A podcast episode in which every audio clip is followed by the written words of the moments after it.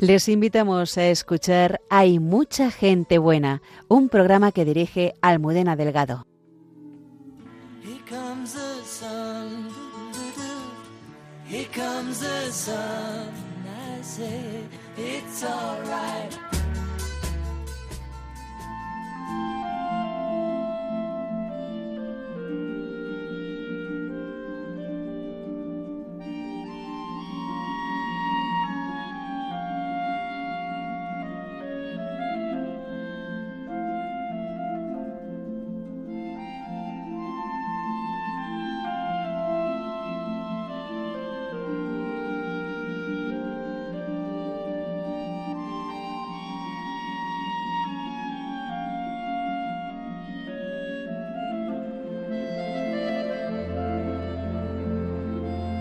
Esta noche hemos querido volver a los orígenes de este programa para celebrar los 25 años de Radio María. Uno de sus iniciadores fue Tote Barrera, que nos contará los primeros pasos de mucha gente buena y hablaremos con él de los proyectos de evangelización que está realizando. Beatriz es una joven enfermera que nos presentará la jornada eucarística que se va a realizar este verano en Covadonga para impulsar la evangelización entre los jóvenes.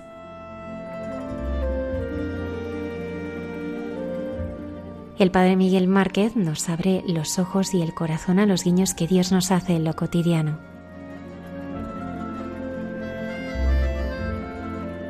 Cayetana Jairi Johnson nos ayuda a descubrir una nueva faceta de la parábola del sembrador como denuncia que hace Jesús de los falsos profetas.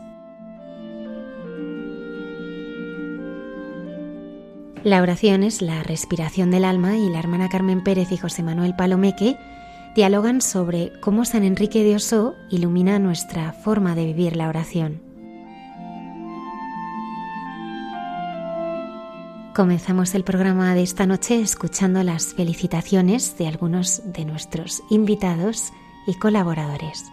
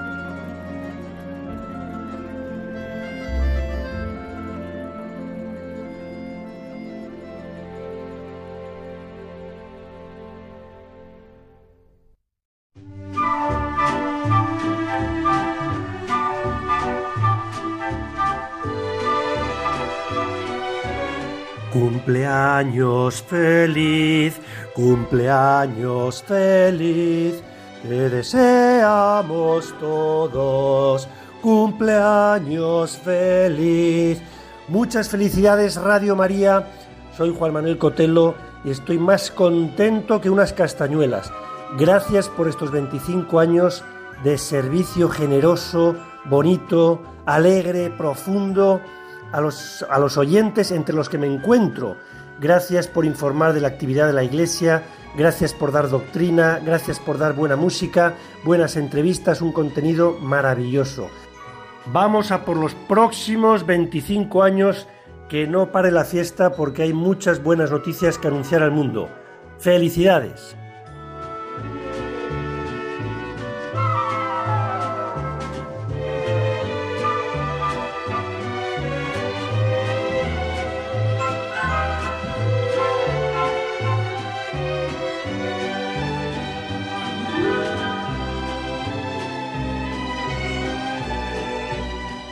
Hola, soy Alejandra Vallejo Nájera y quiero felicitar a Radio María por su cuarto siglo de vida. Un honor haber participado en una de las entrevistas de las muchísimas que tenéis. Muchas, muchas felicidades.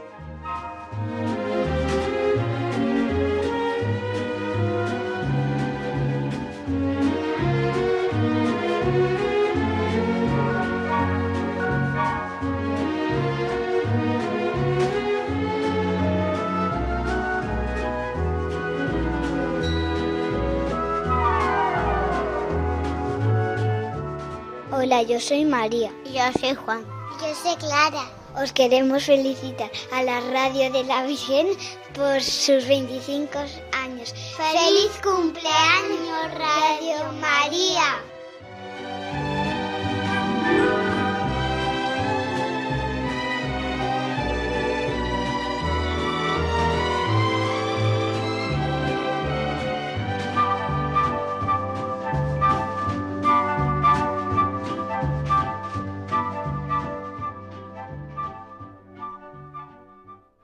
Hablar de los comienzos de esta radio es hablar de aquellos que comenzaron esta apasionante aventura.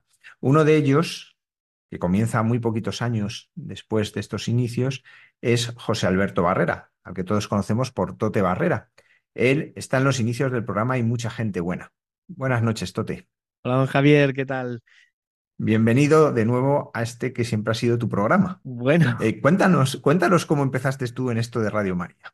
Más o menos cuando llegó el padre Julio Sainz, de director, que mm, los dos lo conocíamos mucho de la pastoral universitaria, yo tenía de capellán en Derecho, y me acuerdo un día confesándome con él, eh, él siempre ha sido un gran confesor y siempre pues aprovechábamos para hablar o, lo que fuera después, ¿no?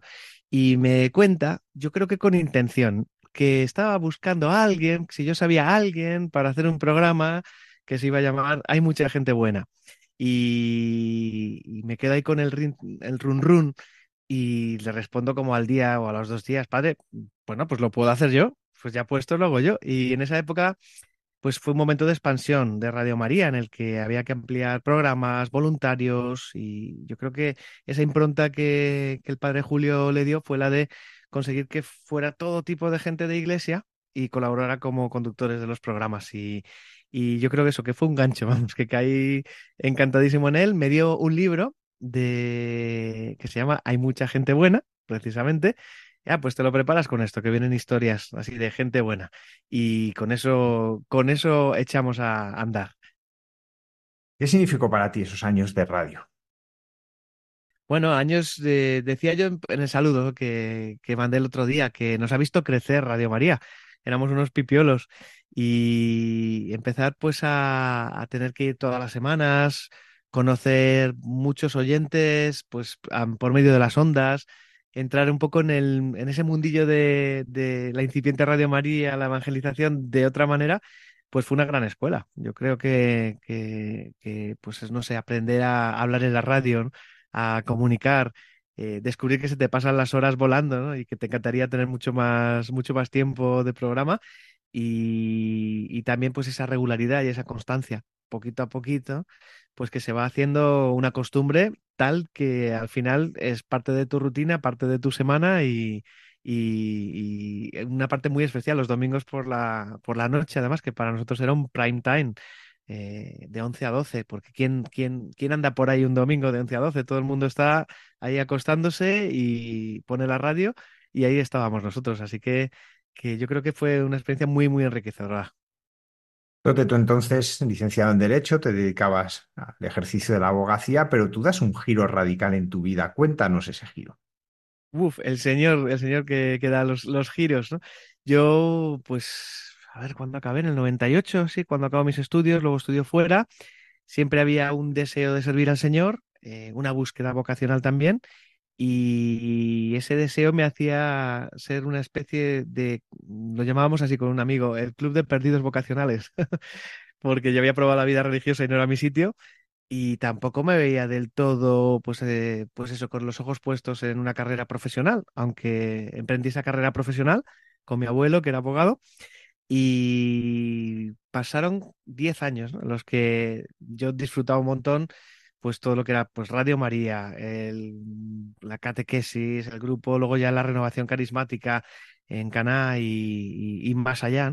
Y poco a poco pues me invitaron a trabajar en un pequeño grupo de personas que evangelizaba en su casa a trabajar en un alfa, que era un curso que venía de Inglaterra, el que lo traía era un americano que se había casado con, con una chica del Opus Dei y hacían evangelización en su casa. Entonces me fascinó aquello.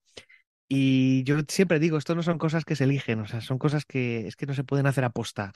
Fue convergiendo pues ese deseo con esa llamada que, que no encajaba fácilmente en un sitio que sí que era una llamada a vivir para el Señor, pero que decías, pues todos, todos vivimos para el Señor, ¿no? Ya sea tu vocación el sacerdocio, ya sea la familia, pero, pero la mía era como muy misionera, o sea, muy vocacionada en un sentido y no había una concreción porque el Señor me hacía inquieto, me llevaba a un desierto en el que sí que había algo que era conocer a todo el mundo, conocer a la iglesia. Como que ardía, ¿no? Por dentro ese anhelo y fíjate, pues eso, Radio María jugó también ese, ese papel que también había ocurrido también en Derecho, en, el, grupo católico, y que tú y yo compartíamos también en la pastoral universitaria, ¿verdad? Que era esos grandes momentos de encuentros entre cristianos, ¿verdad? Y, y, bueno, pues todo fue convergiendo hasta ese momento en el que me invitan a ir a Londres a hacer un interinato de cuatro meses en el que te preparan para ser director de Alfa en, tu país. Y, y, bueno, pues coincide eso con el final pues del despacho con mi abuelo, porque mi abuelo fallece y recibo esa bendición de mi abuelo de yo estaba esperando por ti. Me dice yo, y yo le digo, yo estaba esperando por ti también, y me puedo ir a Londres cuatro meses, que son un sueño, porque es vivir un poco en la meca de la evangelización. En una iglesia donde va todo el mundo a aprender para evangelizar, y es volver, cerrar el despacho y emprender esta nueva vida a la que además luego, pues Dios me da el regalo de mi preciosa mujer Cristi, que, que tiene ese mismo anhelo y, con, el, con, quien empezamos mm, la segunda mejor versión de ese camino, ¿no? Porque yo solo mm, seguía siendo alguien que decías, bueno, sí, pero a ver, me seguían viendo, bueno, te estás dedicando a la evangelización, ya, pero tú vocacionalmente tal. Y me vi eso con, con familia y ministerio en, en nada, ¿no? Y es una transición que ocurrió en 2008 que coincide un poquito también cuando acabo también mi, etapa en Hay mucha gente buena, precisamente por irme para Londres, que es eh, ese punto ahí de ruptura, de decir, pues lo, dejo todo y, vuelvo para empezar este nuevo proyecto. Por la gracia de Dios, y ya te digo que siempre pienso, esto es imposible hacerlo a posta.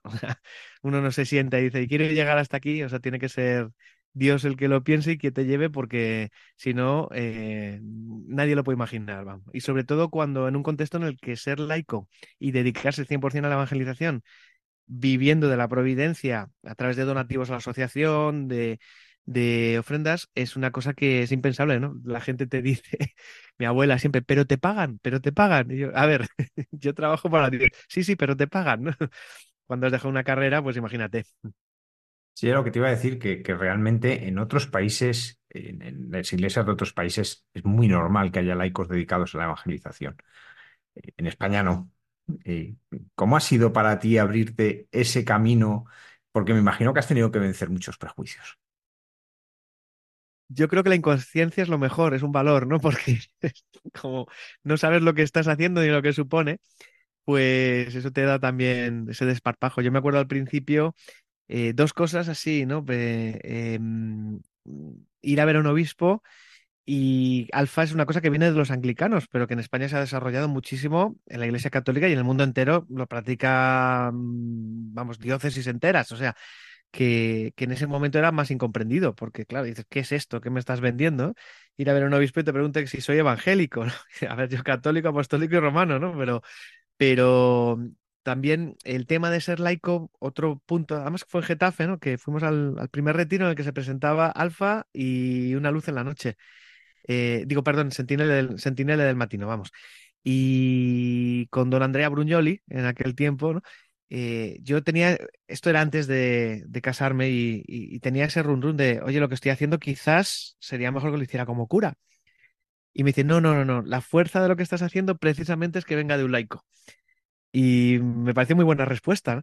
Y, luego con los años, una cosa que sí que hemos experimentado y que hemos visto, ahora estamos en una posición, pues claro, ya son muchos años trabajando, ¿no? Nadie te mira raro porque ya eres parte del paisaje eclesial, aunque sigamos siendo una categoría rara, porque dices, yo no soy un misionero con barba que se ha ido por ahí a la selva con su familia o a un país extraño, ¿no? Estoy en mi casa, estoy en mi, en, en mi hábitat, por decirlo de alguna manera, pero con los años ha ocurrido que ahora estamos con el curso de sacerdotes y no sabes lo que agradecen que seamos laicos los que les hablamos a los sacerdotes. Entonces, em, ya está como solventado ese tema, ¿no? Es decir, pues, pues mira, ¿quién eres? Nadie. Gracias a que no somos nadie, pues podemos hacer esto, porque si te paras a pensarlo, no, no hay categoría en ese sentido. Aunque gracias a Dios pues va entrando más gente en esto, ¿no? Ahora ya, ya, ya ha cambiado, ya no es tan raro, ¿no? La, de hecho, yo creo que ahora hay un problema de superpoblación de misioneros. Todo el mundo quiere ser misionero laico, que también supone sus desafíos, ¿no?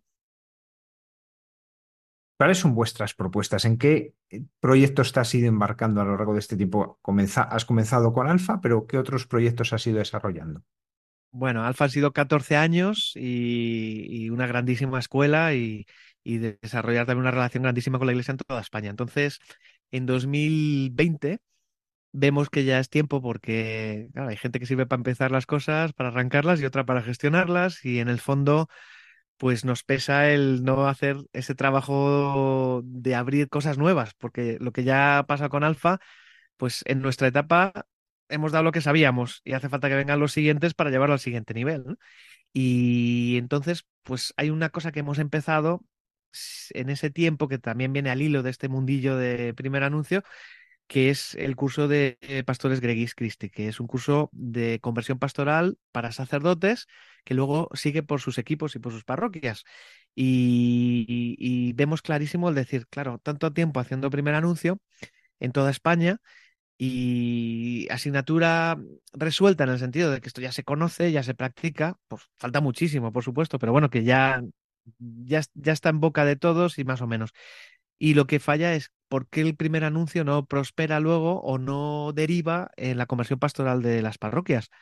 Pues porque hace falta procesos de liderazgo, en el sentido de conducir, pastorear, guiar a los nuevos conversos, a los laicos y también incluso dar pistas e itinerarios a los sacerdotes y a las parroquias. Y, bueno, pues fijándonos en una experiencia que viene de Francia, pues desarrollamos el, el curso junto con muchísimos profesionales, gente que sabe pues de eso, del mundo de las relaciones humanas, de empresa, de la psicología, del acompañamiento, ¿no? Gente católica que, que quiere, que quiere aportar también desde lo que saben a la iglesia.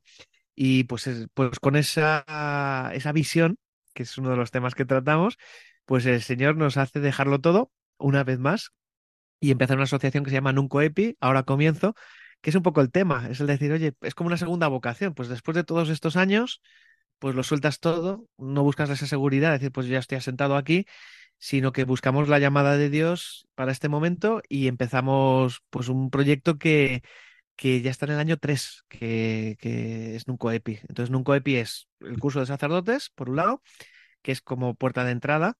Tenemos ya, pues ahora 32 en esta edición, van a ser 120 en total, que van a acabar ya en, en, junio, ¿no? Que han pasado por el curso y lo han acabado.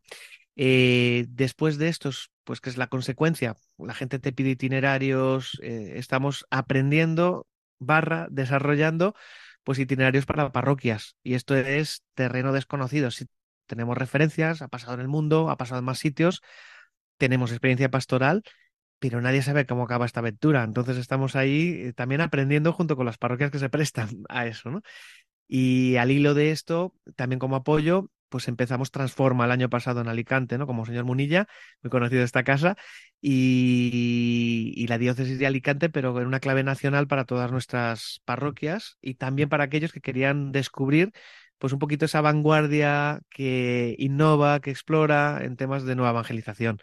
Y, esos son los tres proyectos. Eh, es verdad que el tercero, eh, este encuentro, es más un encuentro que alimenta a los otros dos y de ahí ya lo, siguiente, pues es dar el salto a, la, pues al mundo de escribir. Estoy escribiendo un libro y el mundo de, de, dar recursos online, que todavía estamos pensándonos hasta dónde se puede y hasta dónde se debe, porque también hay cosas que hace falta hacerlas en persona. Y la visión, mm, yo siempre digo, pues hemos pasado de trabajar en España con Alfa, con una cierta mirada hacia Europa, porque era nuestro contexto, a decir, pues, ¿por qué no todo el habla hispana? Entonces miramos también hacia Latinoamérica, la, el Estados Unidos de habla hispana, ¿no? porque siempre pensamos, si queremos ayudar al cambio de la iglesia, si pillamos bien el tema del español, tenemos el 51% de la iglesia católica, porque toda Latinoamérica más España, más los cuarenta y tantos millones de católicos de Estados Unidos, hace un 50%. Con lo cual, para tener un impacto, y, es un poquito lo que estamos ahora, al decir, pues en esta etapa un poquito ya de madurez, pues queremos trabajar con menos para llegar a más. No, no hacer tanto trabajo de campo, sino hacer un trabajo más especializado los líderes, los responsables, los pastores, los laicos eh, involucrados, ¿no? Los, los corresponsables, ¿no? Y, y esta es un poquito la clave de lo que hacemos. Cuando hablas de conversión pastoral, que lo has mencionado, ¿a, qué te refieres? Esto es la gran palabra que todo el mundo usa, pero poca gente concreta. Eh, la conversión pastoral, yo digo, es el cambio de las estructuras, como dice Evangelii Gaudium, de pastoral de nuestras parroquias, de nuestras comunidades, de manera que pasemos de ser una iglesia que vive la cristiandad o en el mantenimiento a ser una iglesia evangelizadora en salida.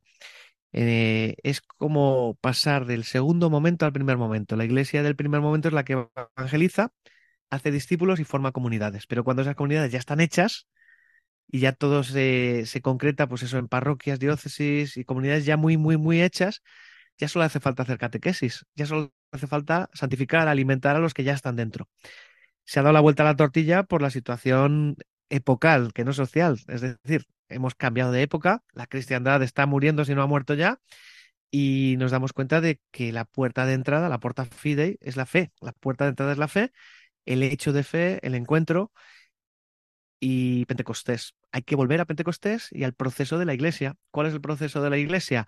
El proceso de la iniciación cristiana, el proceso del discipulado, el proceso de la formación de comunidades. Es un poco lo que la Iglesia pide cuando dice el Papa que las parroquias sean verdaderas comunidades. ¿Comunidades de qué? De discípulos, de discípulos misioneros. Entonces, la conversión pastoral es precisamente esta llamada que nos hace la Iglesia, que parte de esa visión de Evangelii Nuntiandi de Pablo VI, la grandísima visión de Juan Pablo II, una nueva evangelización, la inserción en el tiempo de Benedicto XVI, cuando hace el dicasterio de nueva evangelización y lanza el año de la fe, y, el Papa de concreción que es Francisco, cuando lanza la Evangelii Gaudium y, toma pues todo lo que es aparecida. Ninguna comunidad puede excusarse de entrar decididamente en estos procesos de renovación. Es una renovación que no es cosmética y que va a la esencia de la iglesia. La iglesia existe para evangelizar y nuestra esencia más profunda, nuestra identidad más profunda la vamos a encontrar en la medida en la que nos configuremos como iglesia evangelizadora. Y, parece muy etéreo, pero es que la conversión pastoral significa un cambio de estructuras. ¿Y cuál es el cambio de estructuras del que habla Evangelii Este es el tema, el tema del libro, porque no es simplemente un cambio de quién manda, quién no manda, tal. Es un cambio para mí que vuelve hacia el proceso, el proceso de la, de la comunidad cristiana, el proceso de la parroquia, que es que somos peregrinos, que somos gente que entra para ser enviada, que estamos llamados a convertir el mundo entero. Entonces, cambiar esto es cambiar de esa iglesia del segundo momento en la que hemos nacido a esta iglesia que vuelve al primer momento para llegar otra vez al segundo momento, porque es el ciclo que nunca para de la iglesia. anunciar, eh, hacer discípulos y enviar discípulos. Así de simple. Casi nada. Tú vives de la providencia, nos has dicho, es decir, tú decides dejar todo y por tanto pones tu sustento en manos de Dios. Dios, Dios no falla. Dios no falla.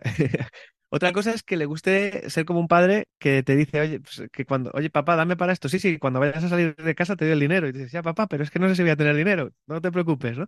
Dios no falla. Eh, si algo podemos decir, eh, es que ya llevamos, el salto este es de 2008, o sea, eh, cuenta, 16 años. Es que es mucho tiempo. Y bueno, pues el testimonio es sin vivir, otra vez lo digo, en plan misionero con barba mendicante ni nada de eso, o sea, viviendo como profesionales, como laicos, como gente que tiene que tener una casa, que acaba teniendo una hipoteca, pues el Señor, mm, si te da una misión y te da un envío, también te tiene que dar una provisión.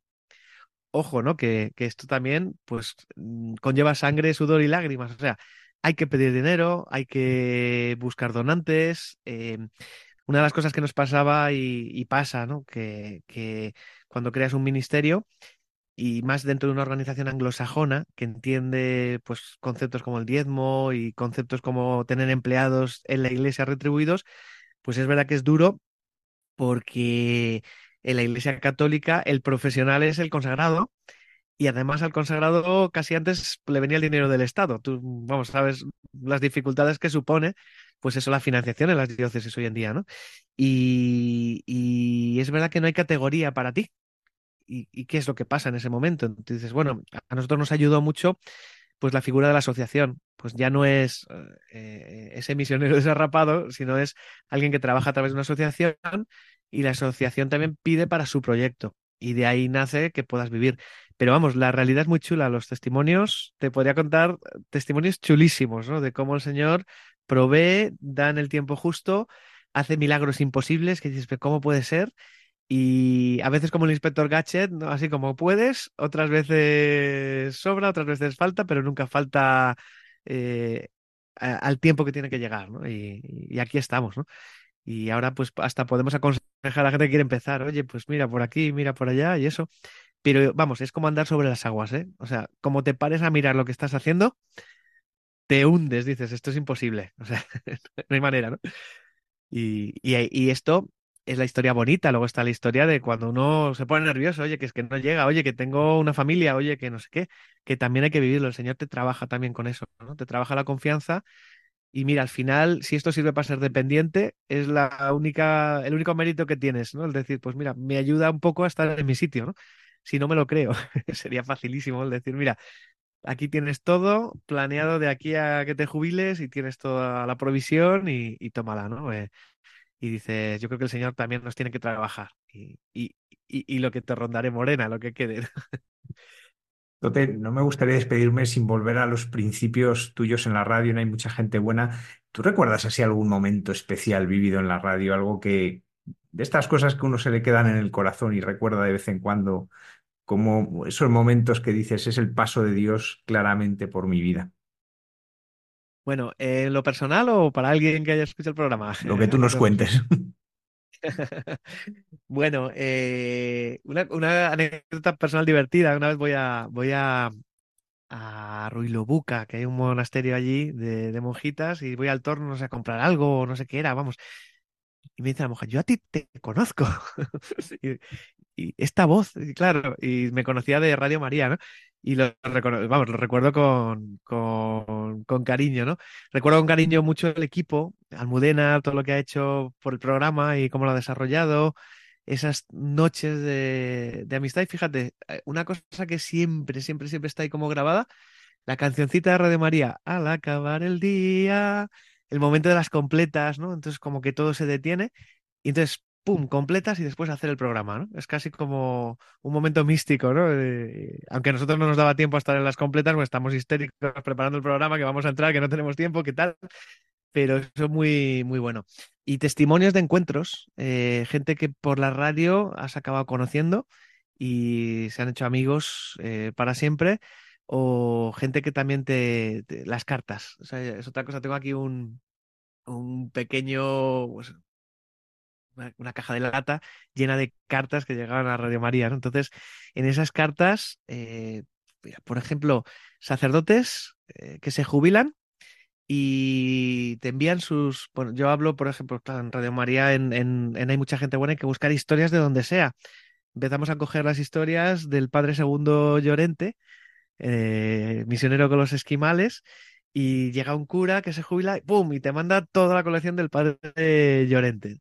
Eh, citas a Martín Descalzo, el, eh, todo el tema de los libros del concilio, un periodista del concilio, tal, llega otro, ¡pum!, te manda la, la colección.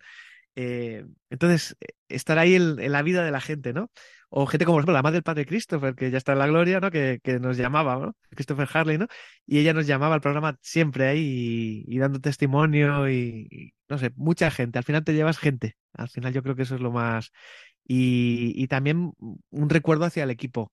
El equipo de técnicos maravilloso, ¿no? La etapa con el padre Julio, después con, con el padre Esteban Munilla, eh, que son mis etapas, ¿no? Y esa gente eh, del equipo que está siempre ahí, ¿no? Como Yoli, como Mónica, como Juan, todos, toda esta gente que, que dices, es que es el rostro de Radio María, que ahora ya son muchos más y, y antes eran literalmente cinco técnicos haciendo lo que hacían en la radio comercial un solo, un solo equipo de técnicos para un solo programa y llevando bajo sus espaldas algo así como tropecientos, tropecientas cosas. Y, y, por último, una anécdota de ahora, que todavía me pasa que el curso Ben sigue por ahí sonando, que lo grabamos y, no se cansan de ponerlo, y siempre te llega alguien, oye, tú estás en la radio, ¿no? Y dices, yo, pero si hace siglos que ya no estoy en Radio María. y resulta que han escuchado una reprogramación del curso y ahí, y ahí sigue. Así que, no sé, estas son las anécdotas así que me vienen al corazón, eh, al hilo de tu pregunta. Tote Barrera, muchísimas gracias por habernos acompañado en esta noche y recordar los comienzos de este programa y de esta radio que tanto bien hace tantas personas. Muchísimas gracias. Muchísimas gracias a ti, Javier, y a la radio. Felicidades también por, por este 25 aniversario. Un abrazo.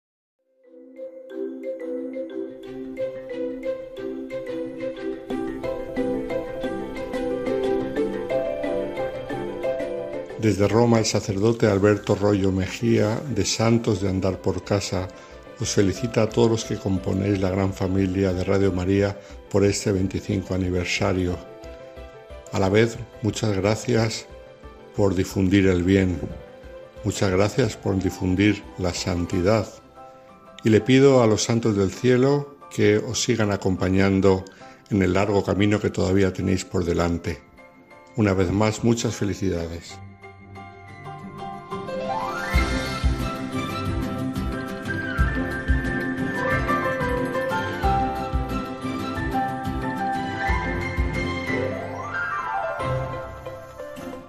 Soy Lucía González Barandiarán de Bosco Films y quería felicitar a Radio María eh, por estos 25 años.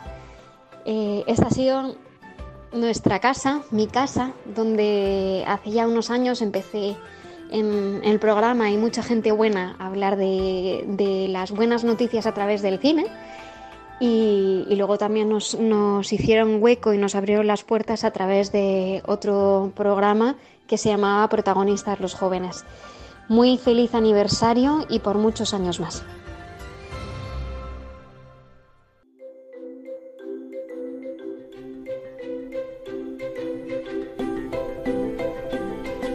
Queridos amigos, soy Nacho Pereira y quería felicitar a la radio, quería felicitar a la Virgen y quería felicitaros a todos vosotros por estos 25 años juntos eh, cerca de la Virgen, buscando y encontrando al Señor. Eh, yo acabé aquí en la radio pues eh, de chiripa, mm, por carambola, hace unos 15 años. En el programa hay mucha gente buena. Bueno, pues, pues nada, dar muchas gracias por estos 25 años y por todos los que todavía tienen que venir por delante. y nada, y enhorabuena y felicidades a todos vosotros.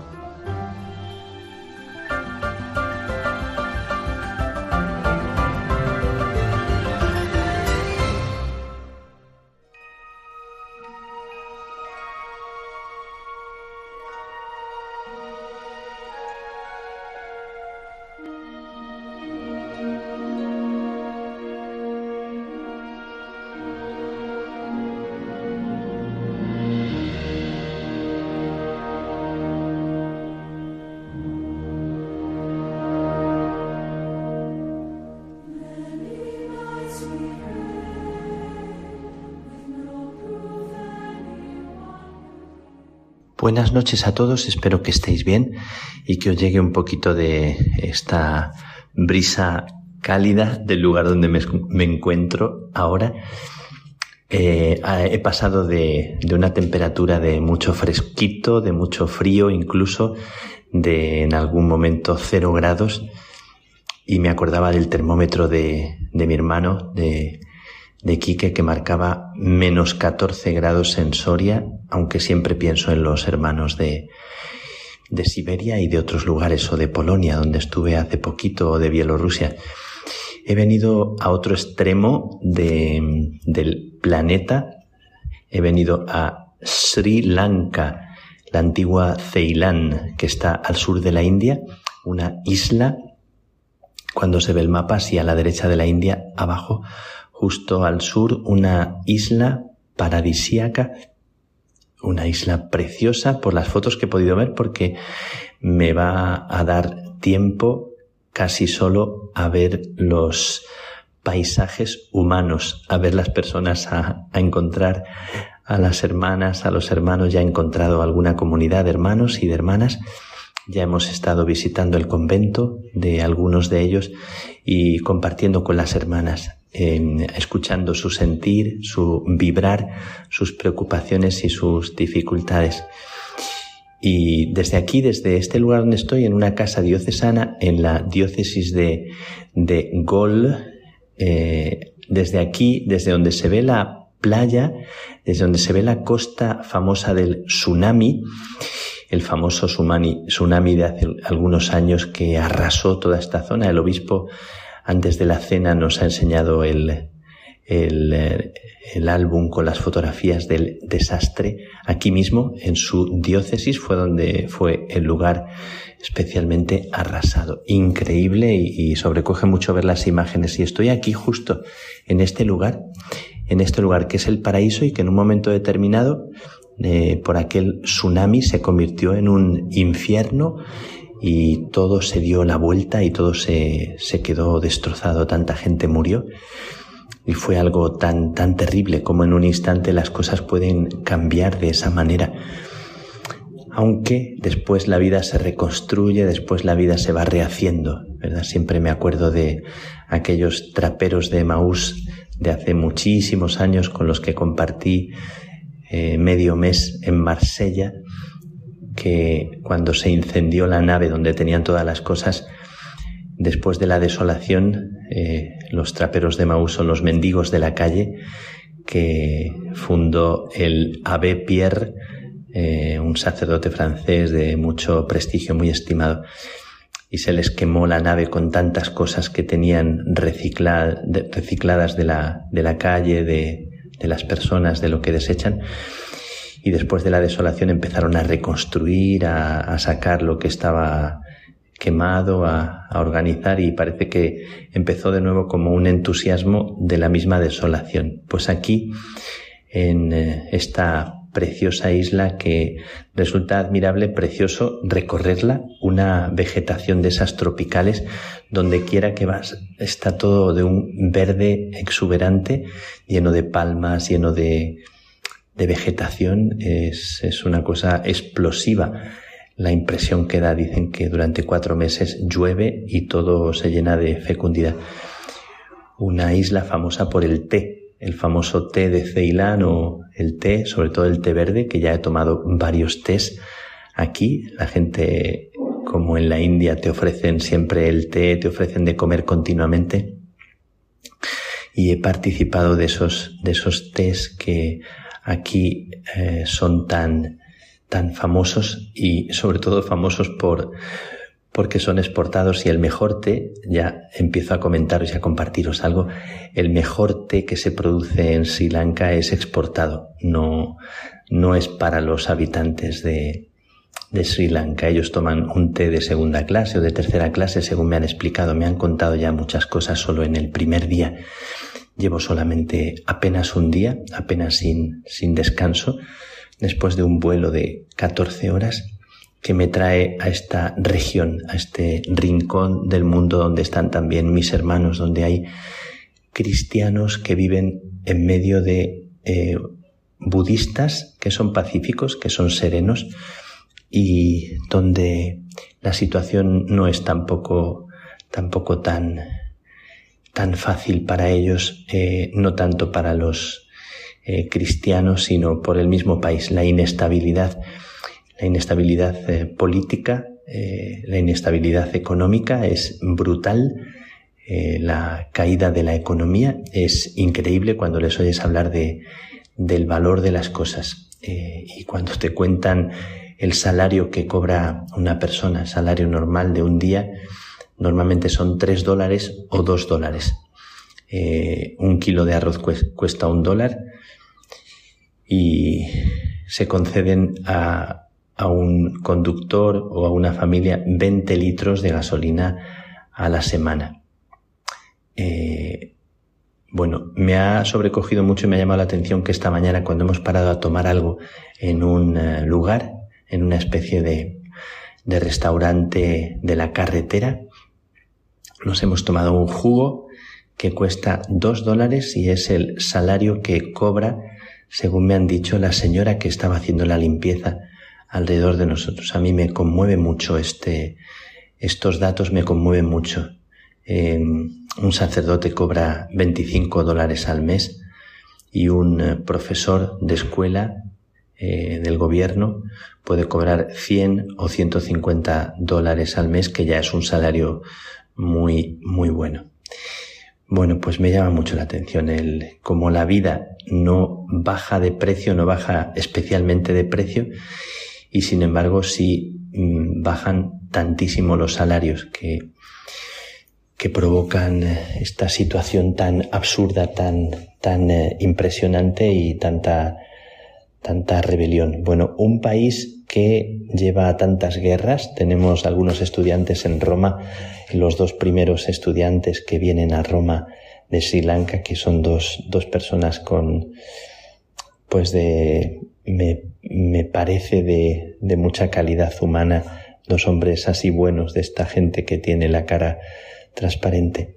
Tantas guerras, tantas situaciones que ha vivido este país, desde los portugueses, los holandeses, los británicos, como estos lugares que son un paraíso terrenal y han sido tan, tan invadidos, tan, tan explotados como, como tantos países de África y, y donde hay riqueza siempre hay guerra porque hay intereses.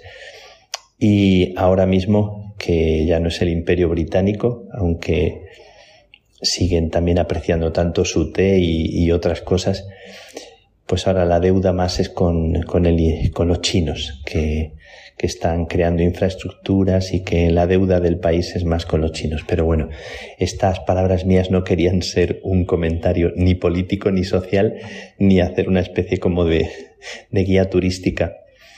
Querían ser sobre todo un eh, brindis por los cristianos, por mis hermanos, por las personas que, que aquí viven su fe de una forma, de una forma tan sencilla acabo de estar con las Carmelitas Descalzas que al lado tienen una iglesia donde la tradición cuenta que vino San Francisco Javier. San Francisco Javier que llegó hasta esta esquina del mundo y hasta nada menos que hasta, hasta este extremo para evangelizar. Me, me sobrecoge mucho esa, esa osadía, esa audacia de, los misioneros que se fueron hasta los extremos del mundo y llegaron hasta aquí, hasta estos paraísos terrenales y predicaron la, la palabra de Dios como pudieron. Bueno, ahora nos parece un poco loca y atrevida esa osadía, aunque sigue habiendo tanta gente así, a pesar de las dificultades.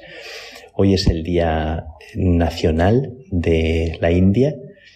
Hoy es un día de fiesta para ellos. Los frailes que hay aquí son de la India y en la India donde están a punto de, de mm, escribir de nuevo en la Constitución que el país, eh, en lugar de ser un país laico, como decía la Constitución hasta ahora, parece que están queriendo introducir que es un país hindú para marcar que, que quieren, quieren reforzar este sentido de, de lo hindú y no se lo ponen nada fácil o no nos lo ponen nada fácil a los cristianos. Esta lucha que hay en el mundo eh, de credos en lugar de ser una siembra de comunión, una participación de la riqueza, un eh, deseo de poder expresar la verdad que cada uno que cada uno siente y vive ofreciéndola para que quien quiera pueda, pueda elegir. Eh, los frailes de la India nos contaban que hace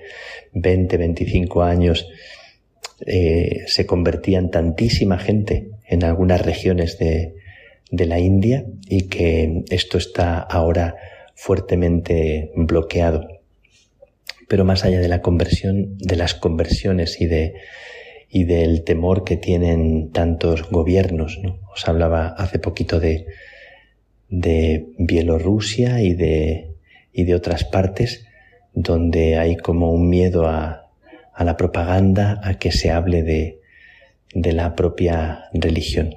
Bueno, pues desde, desde este lugar donde me encuentro he celebrado la Eucaristía con los hermanos, con un grupito pequeño.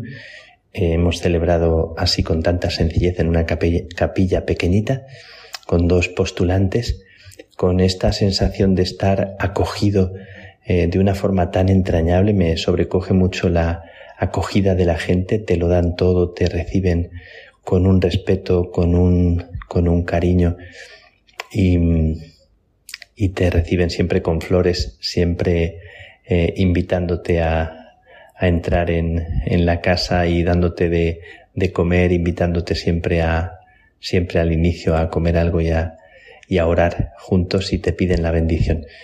Bueno, pues desde, desde aquí, desde Sri Lanka, mi, mi recuerdo hoy especial para todos los que viven en estos rincones del mundo donde mayoritariamente hay o budismo o hinduismo o islam, depende, como hablé el programa pasado de, de una joven que entró en el Carmelo de Tánger, pero ahora os hablo de, de esta región exuberante, llena de riqueza, preciosa, que encierra también la fe de un pueblo sencillo, humilde en eh, todas partes, en los coches, en tantos edificios, lo que, lo que hay es un Buda con las piernas cruzadas y ese es su, su motivo, el motivo mayoritario.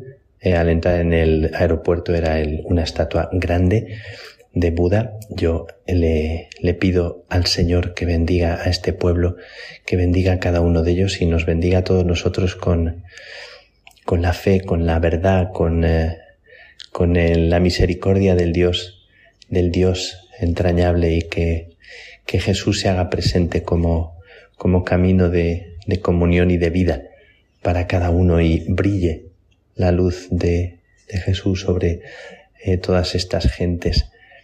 Os envío desde aquí, desde este rincón lleno de un calor húmedo y muy asfixiante desde aquí, eh, una bendición y, y mi deseo para, para, vosotros en este, en este año que nos ha regalado el Papa, año de la oración, que sea para todos nosotros un redescubrimiento de la oración que nos hace hermanos, que, que reconstruye el mundo, que hace descubrir caminos insospechados, que nuestro corazón se ponga en, en actitud de escucha y de, y de alabanza y de oración y de silencio, como se ve aquí también a la gente recogida en oración.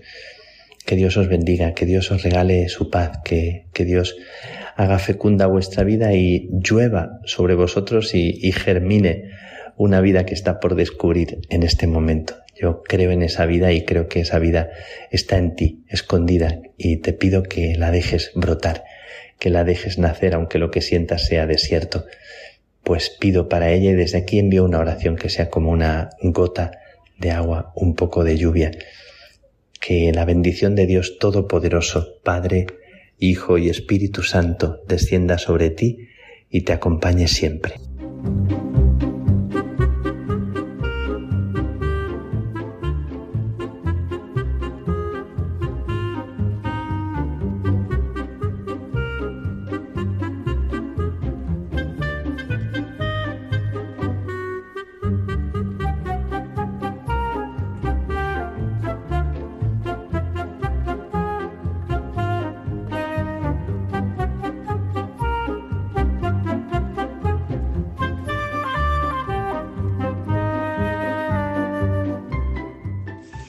Enhorabuena Radio María por estos 25 años en España. Diría yo que estamos nosotros de enhorabuena, porque estamos de enhorabuena cada vez que sintonizamos, cada vez que, que a través de las ondas de Radio María nos llegan tantas noticias buenas. Soy Paloma Yadó, fui voluntaria del, del programa Hay mucha gente buena del 2008 al 2013. Con grandísima alegría estuve eh, las noches de los viernes, eh, descubriendo las bellezas de la iglesia, cómo hay tanta gente buena en los distintos carismas de la iglesia y cómo en cada carisma, en cada persona, la historia de amor con Dios es una historia única y siempre una historia de amor, donde el amor triunfa, donde el Señor triunfa.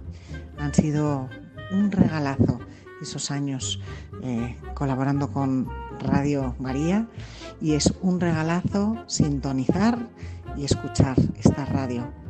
Enhorabuena Radio María por estos primeros 25 años en España y esperemos que tengamos muchísimos más que celebrar.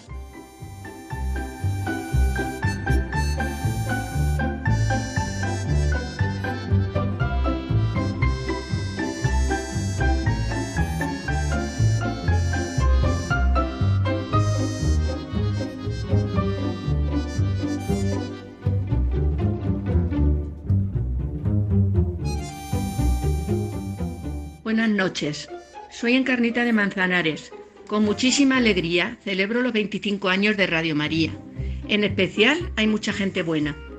Mi agradecimiento por ofrecerme y contribuir con vuestro trabajo, alimentando mi fe en Jesucristo y en el amor a la Virgen María.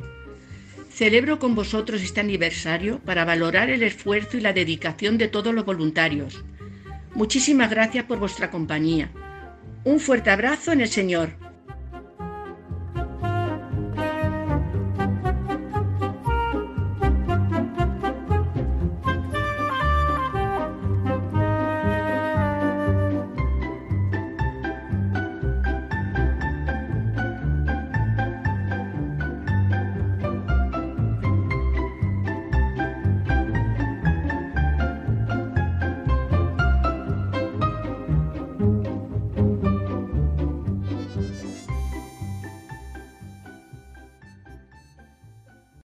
Próximo mes de julio, en el santuario de Covadonga, los jóvenes están convocados a la primera jornada eucarística mariana juvenil.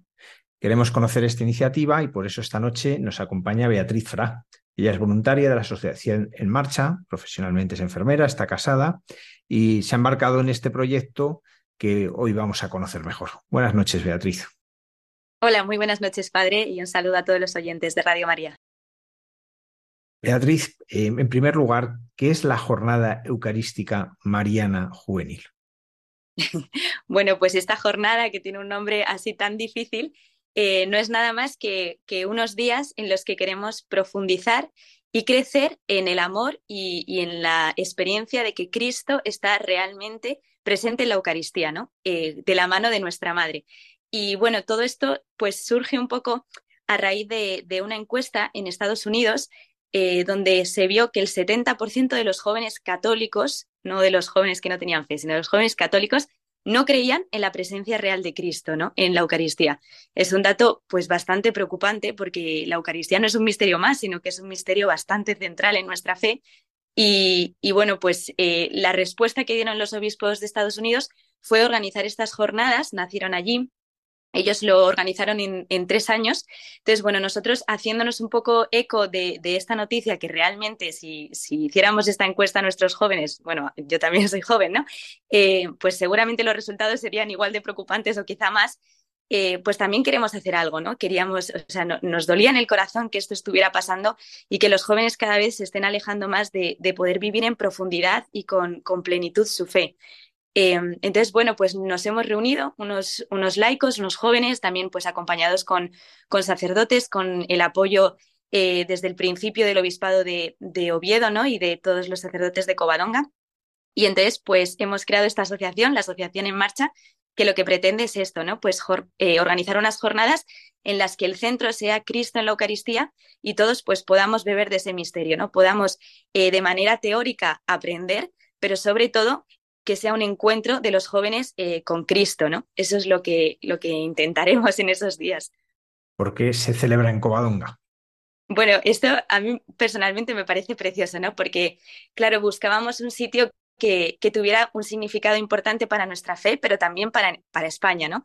Y, bueno, pues pensamos Covadonga porque eh, la historia de España tiene, y la historia de la fe católica en España, pues está muy relacionada con Covadonga, ¿no? Fue allí donde al amparo de nuestra madre, nuestra madre la advocación de Covadonga, eh, pues eh, el ejército español, ¿no? Pues capitaneado por, por don Pelayo, tuvo la fuerza para empezar esa reconquista y volver a, devolver, ¿no? Valga, la redundancia, eh, pues España al corazón de Cristo, ¿no? Y, ahí fue esa semilla que les impulsó hasta conseguir, estuvieron muchos siglos luchando, ¿no? Pero lo consiguieron y ahí fue como la raíz, ¿no? Ahí fue el inicio. Y eh, pues como evocando un poco eso es lo que queremos ahora, ¿no? Que, que esto sea como el inicio de la reconquista de los corazones para Jesucristo, ¿no? De, la reconquista de España para Jesucristo y para nuestra Madre, ¿no? Que, España es de María y España es del Sagrado Corazón. Entonces, eh, queremos que, esto sea, pues eso, como la semilla, donde los jóvenes empecemos a luchar por la conquista de nuestra España, eh, nuestra España católica, ¿no? Beatriz, ¿en qué va a consistir estas jornadas? Bueno, pues eh, todavía estamos trabajando un poco en ello. Es cierto que en la página web ya se puede eh, ver un poco un horario aproximado. Lo estamos constantemente, bueno, claro, todos somos nuevos en esto, entonces constantemente eh, vamos aprendiendo y vamos reorganizando todo. Pero en principio van a ser unas jornadas que va a durar el fin de semana, viernes, sábado y domingo, en el mismo Covadonga. De hecho, Covadonga estará cerrado para, para este evento, ¿no? para, para estas jornadas. Y pues vamos a tener momentos de formación de charlas, ¿no? Vendrán pues eh, distintos sacerdotes y también laicos que, que profundizarán un poco teóricamente en este misterio, ¿no? Y desde el catecismo y desde la doctrina de la Iglesia. Y luego también habrá momentos eh, de formación, pero no, digamos, como no tan general, sino eh, distintos puntos, distintos talleres donde los jóvenes podrán elegir, ¿no? En qué quieren profundizar, en qué aspecto quieren meditar más o quieren conocer más, ¿no? Lo haremos por medio de una serie de talleres, creemos, ¿no? Estamos, como digo, trabajando en ello. Em, y esto será como la parte formativa. Luego, evidentemente, todos los días habrá eh, la Santa Misa, celebraremos la Santa Misa y también habrá espacios de oración, ¿no? Tendremos horas santas. El sábado por la noche habrá una vela por turnos eh, ante el Señor expuesto en la Eucaristía toda la noche y nos gustaría también, si es posible, ¿no? y lo podemos organizar finalmente, hacer una procesión eh, de antorchas con nuestra madre, ¿no? Con, con, la Virgen de Covadonga, que también pues, es muy propio. Estos serán eh, lo, que, lo que serán las tres, los tres días. Em, dentro de la jornada no, no se cuenta con que haya sitio para dormir porque el recinto pues es lo que da, ¿no? Y no, no tenemos ningún sitio para poder alojar a todos los peregrinos que se esperan. De hecho, el, el, el número, o sea, está un poco limitado porque no es muy grande, la esplanada de Covadonga tampoco es muy grande, entonces bueno, eh, sí que animamos a que se inscriban ya porque las plazas son limitadas. Em, y, como decía, ¿no? todo el tema del alojamiento y de la comida, eh, cada grupo tendrá que buscarlo em, de manera particular. Es cierto que desde la organización estamos poniéndonos en contacto con distintas organizaciones eh, sociales, organizaciones civiles, incluso militares, para poder facilitar este tema, ¿no? Pues quizá por medio de puestos de comida o también estamos hablando con distintos hoteles de la zona para que, y albergues para que hagan un precio pues, más económico, teniendo en cuenta que, es para jóvenes. Pero, pero, esa parte, digamos que tendría que buscarlo cada joven. ¿no? Em, la inscripción a la jornada, a la GMJ, es totalmente gratuita, no se le va a pedir nada al joven, solo, bueno, pues eso es lo que decimos, la comida y el alojamiento. Em, entonces, bueno, pues, pues en esto va a consistir, ¿no? En, en, en un momento para que, el, eh, para que el corazón del joven se empape y se enamore de, de, ese misterio tan bonito que nos ha regalado el Señor de poder estar con nosotros todos los días en la Eucaristía. Beatriz, ¿cómo te has embarcado tú en este proyecto? Casada, enfermera, que tendrás que hacer montones de guardias. De repente te ves organizando una cosa que es nueva, que no se había hecho nunca. ¿Cómo ha sido eso? Bueno, eh, quizá porque para mí también es un proceso ¿no? Eh, de fe el, haber descubierto y el ir cada día enamorándome más de, Jesús. Eh, y para mí ha sido fundamental y creo que es una riqueza muy grande de nuestra fe católica, la Eucaristía, ¿no? Y, el bien que me hace a mí, eh, pues me gustaría que tanta gente, ¿no? A mi alrededor, que lo veo, compañeros de trabajo, gente también católica que, pues que no, no conocen este misterio de nuestra fe o quizá no lo vivimos como deberíamos vivirlo, ¿no? Y obviamente pues es una cosa que a mí también me preocupa y al mismo tiempo eh, yo misma reconozco que, que también tengo como veo que me queda mucho por, por aprender de Jesús, de conocerle más y, de no acostumbrarme, ¿no? O sea, pues seguro que, a nuestros oyentes y a mucha gente nos pasa que pues vamos a misa y, y, jolín, no caemos en la cuenta de realmente lo que está sucediendo, ¿no? O vamos a hacer oración, en mi diócesis, gracias a Dios, tenemos una capilla de adoración perpetua y vamos a hacer oración y digo, si realmente fuéramos conscientes de que Cristo, o sea, de que el Creador, de que todo un Dios está aquí, ¿no? Pues cómo cambiaría nuestra vida, cómo, cómo cambia nuestra vida cuando recibimos al Señor todos los días, cuando le tenemos más presente. Entonces, como este misterio me parece un regalo tan inmenso del corazón de Jesús, ¿no? Y como una muestra de misericordia de Dios tan grande hacia nosotros. Y no aprovecharlo y no vivirlo, jope, pues me duele en el alma, ¿no? Yo la primera, que, me duele por mí misma. Y luego, pues, pues claro, eh, yo la verdad es que soy una apasionada del apostolado de los jóvenes y lo vivo como una misión personal entonces, eh, poder dedicar mi juventud y poder dedicar mi tiempo libre a, llevar a otros jóvenes a Cristo, eh, bueno, es que no es casi que un trabajo, es como un regalo, ¿no? O sea, de verdad, un regalo, un don que Dios que Dios me permite. Eh, porque la primera que, recibe soy yo, ¿no? Al final cuando uno se entrega, eh, el primer beneficiado es uno mismo. Entonces, bueno, para mí es un regalo poder estar aquí, de verdad. Y, bueno, pues las circunstancias de la vida te ponen en estas cosas y, y pues bendito sea Dios, ¿no? Beatriz, tú te dedicas profesionalmente a una hora de misericordia, que eso es un privilegio. Es decir, mi trabajo es una hora de misericordia, porque estuve enfermo y vinisteis a verme. Pero no solamente vinisteis a verme, sino que tú amas, ayudas a su cuidado y, a, en la sanación. La pregunta que te quería hacer es, ¿cómo conectas tú lo que vives en tu trabajo con lo que vives en la adoración eucarística?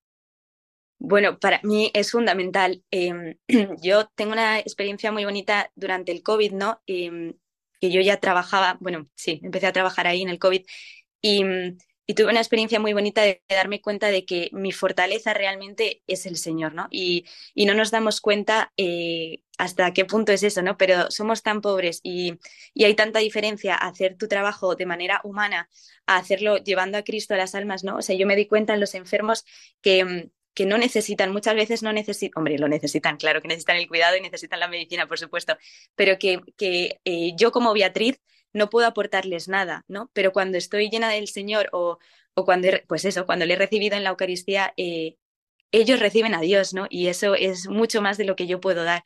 Entonces, yo reconozco que si yo no, no me alimentara del Señor, si yo no tuviera un ratito para hacer oración cada día, Em, no tendría la fuerza para vivir mi trabajo como lo intento vivir al menos, ¿no? Que luego pues somos pobres instrumentos, pero, pero es verdad que te da como una perspectiva, una fuerza mucho más grande para poder vivirlo eh, sí, como de otra manera, ¿no? Yo también pues intento hacer las cosas con amor, supongo que como todo el mundo, ¿no? Y al final, ¿cómo voy a dar amor si no me lleno del amor, ¿no? O sea, eh, veo claramente también en mi matrimonio, ¿no? Que la fuente del amor es, es Cristo, ¿no? Y es Cristo en la Eucaristía. Entonces, si yo no bebo de ese amor, no puedo darlo.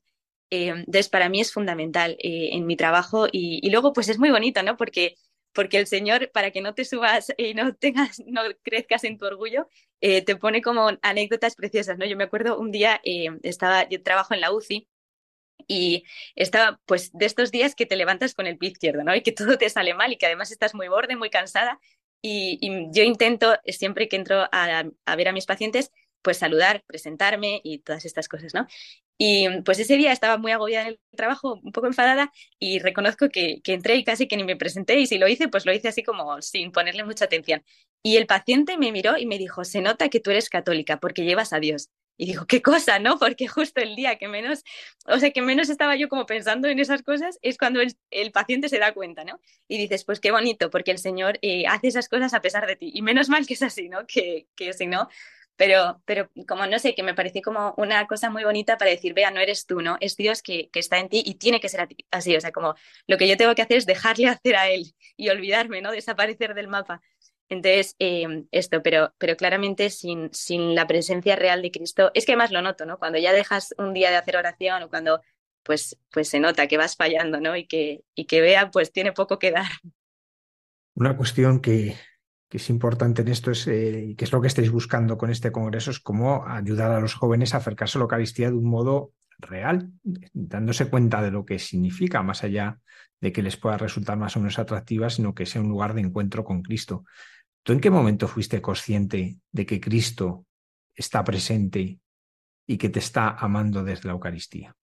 Em, bueno, eh, es una pregunta difícil porque yo creo, eh, insisto, en que, en que esto es poco a poco, ¿no? Y que todavía tengo mucho que crecer y mucho que, aprender y, y, crecer en la fe.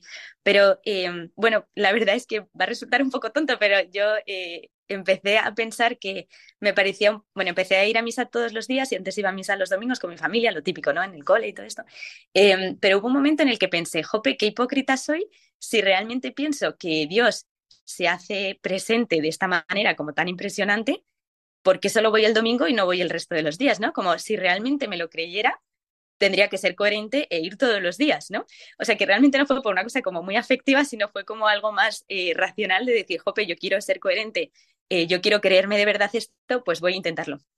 Y entonces, pues así empecé a ir a misa todos los días y, bueno, pues luego yo pertenezco a un movimiento eh, y entonces, pues en este movimiento se nos animaba, uno de los compromisos es hacer oración todos los días y pues empecé a, vivirlo así como de manera más, eh, pues digamos, entre comillas, porque lo tienes que hacer, ¿no? O sea, yo quería hacerlo, pero...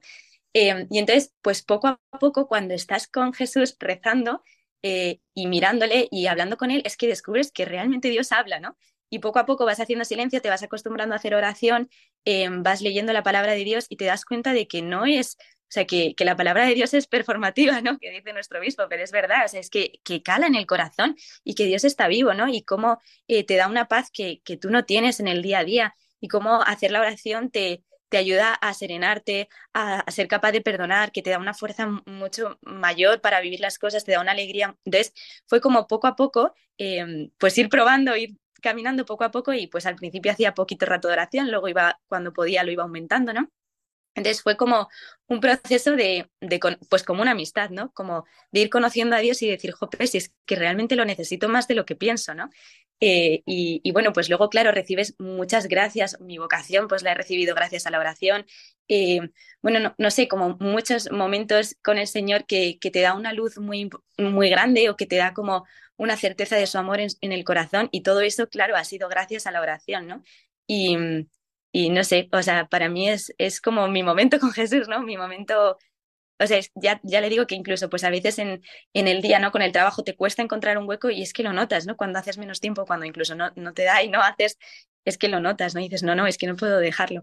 Eh, entonces yo creo que ha sido como más un proceso paulatino, ¿no? Y en la GEMJ pues intentaremos, eh, pues eso, dejar momentos, muchos momentos de rato eh, con el que, Jesús mire al joven y que el joven mire a Jesús, porque creo que a veces también eh, nos da como miedo el silencio, ¿no? Y nos da miedo que el joven se aburra y entonces llenamos los, los momentos de oración, los llenamos de palabras y de canciones y de cosas que también son necesarias, evidentemente, y sobre todo cuando un joven pues no tiene esa experiencia de oración. Pero, pero sí queremos como que realmente haya momentos en los que Dios pueda hablar al joven, ¿no? Por eso eh, también en otra entrevista me decían, ¿qué se le pide a los jóvenes que quieran participar de la GEMJ? Pues no se les pide nada más que que vayan con el corazón abierto, ¿no? Porque cuando uno abre el corazón a Dios, Dios se derrama. Entonces, eh, pues queremos eso, ¿no? Queremos que Dios se derrame en el corazón de los jóvenes y, y por lo tanto, pues tenemos que dejar que haya momentos en los que el joven se encuentre con Dios, ¿no? Y pues ojalá Dios lo quiera y nos lo permita, ¿no? Que, que la jornada pues produzca estos frutos. Beatriz, no me resisto a hacerte una pregunta personal. Porque una sociedad como la nuestra, que el matrimonio empieza a ser casi algo en peligro de extinción, estadísticamente, si las estadísticas de matrimonio fuesen de número de linces en los últimos años, hablaríamos de peligro de extinción, claramente, ¿no? En que la gente se casa normalmente en torno a los 35 años o más. Tú te has casado muy joven. ¿Por qué? ¿Por qué esta decisión y esta manera de vivirlo? Bueno, eh, yo he tenido mucha suerte, ¿eh? he de decir, porque bueno, yo tengo 25 años recién cumplidos eh, y me casé con 24, me casaba hace muy poquito, hace un mes apenas, muy poquito. Em, y he tenido mucha suerte porque es cierto que, gracias a Dios yo encontré un, bueno, Dios me regaló, ¿no? Un, marido en este caso, pero que en ese momento era mi novio, un chico, em, pues muy bueno, que vivía las cosas como, como yo, ¿no? Que me acompañaba en el camino espiritual y, y entonces pues nosotros entendíamos que, pues que la vida está para, para entregarla, ¿no? Y veíamos en nuestro noviazgo, pues que, que Dios nos pedía un compromiso. No voy a negar que evidentemente nos asustaba porque eh, tampoco está la vida fácil para, o sea, que muchas veces también los matrimonios alargan tanto las cosas porque, porque económicamente no se puede. Eh, pero es verdad que nosotros veíamos que el Señor nos pedía como, como este, dar este salto, ¿no? Y, y veíamos claramente que, que eso, que, que la vocación al matrimonio no es como una vocación o sea, que, que tú te casas porque es tu vocación a la santidad y que tienes que entregarte, ¿no? O sea, que al final eh, el noviazgo también se frustra un poco. El noviazgo es una cosa preciosa, ¿no? Y hay que vivirlo y hay que vivirlo bien. Pero es que llega un momento en el que, en, el que todo te pide como un compromiso mayor y una entrega mayor, ¿no? Entonces, bueno, pues nosotros eh, tuvimos que, o sea, lo veíamos, pero tuvimos que esperar también pues por nuestras condiciones hasta que ya pues vimos que el Señor nos pedía confiar en Él y dar este salto, ¿no? Y, y así lo hacemos y la verdad es que Dios no se deja ganar en generosidad, es impresionante. Y, y, es verdad que no todo es de rosa, evidentemente, pues no son las mejores circunstancias. Mi novio, eh, mi marido ya, perdón, mi marido está opositando. Eh, yo soy enfermera, así que vivimos, pues ya está, muy sencillamente. Nuestra casa no es una gran casa ni nada. Y, y, quizá pues no tenemos todo el tiempo o todos los todo lo que nos gustaría, pero, pero bueno, mi marido también me recuerda mucho y me hace mucho bien, ¿no? Que, que el fin del matrimonio no es ni siquiera que, que seamos los más felices del mundo, que tengamos el, mayor tiempo, que el fin del matrimonio es responder a lo que Dios quiere y entregarse en las circunstancias que, que hay ¿no? en la vida. Entonces eso ya lo podemos hacer, ¿no? Entonces, pues, pues ahí estamos caminando, eh, rezad por nosotros también y, y, es muy bonito, es una aventura preciosa, ¿no? Porque al final no, es, no, no vas al matrimonio a buscar ser feliz, no vas al matrimonio a, vas al matrimonio a hacer feliz al otro y a responder a lo que el Señor te pide, ¿no? Entonces, eh, es una tranquilidad muy grande también, ¿no? Pues vea, Cris Fra, muchísimas gracias por habernos ayudado a descubrir esta iniciativa preciosa que es la jornada eucarística mariana juvenil que va a tener lugar en julio en Covadonga y también pues muchas gracias por tu testimonio de amor a la Eucaristía y también felicidades por tu matrimonio. Muchas gracias. Lo último, solo eh, decir que cualquier cosa que la gente, los oyentes tengan alguna duda, ya se pueden inscribir, tanto de voluntarios como para participar en la jornada. La página web oficial es www.jemj,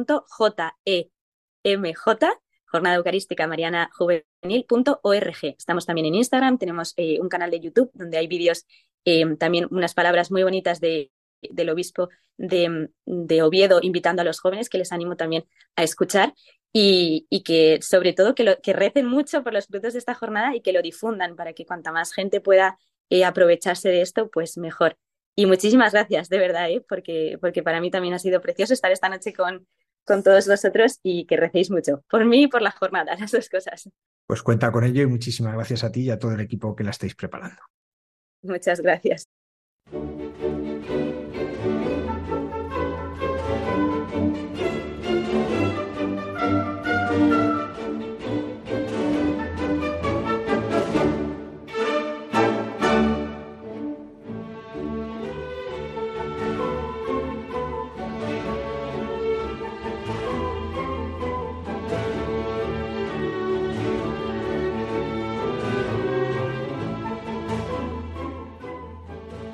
Hola, buenas noches o buenos días a todos. Eh, soy Padre Miguel eh, o Miguel, Carmelita Descalzo, y tengo la suerte de participar desde hace algo más de tres años en el programa de Hay mucha gente buena y con una sección que se titula Dios te hace guiños.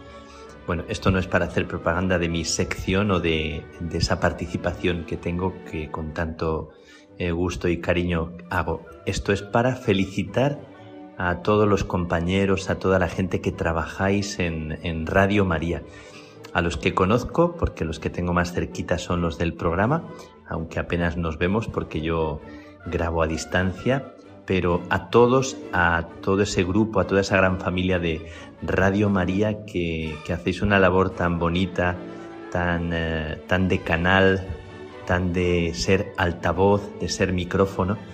Eh, un abrazo inmenso, un agradecimiento lleno de, afecto, eh, pidiendo para vosotros la gracia, la fuerza, el entusiasmo, la capacidad de dejar que Dios vibre en vuestras palabras, en vuestros silencios, a los técnicos, a la gente que limpia los lugares donde están las emisoras, a los que apoyan de cualquier manera, a todos y a vuestras familias, mi bendición, mi cariño y mi enhorabuena. Felices 25 años, un abrazo lleno de cariño para todos vosotros. os admiro y realmente me siento muy agradecido por vosotros y también muy agradecido por poder participar y contribuir. Gracias de corazón.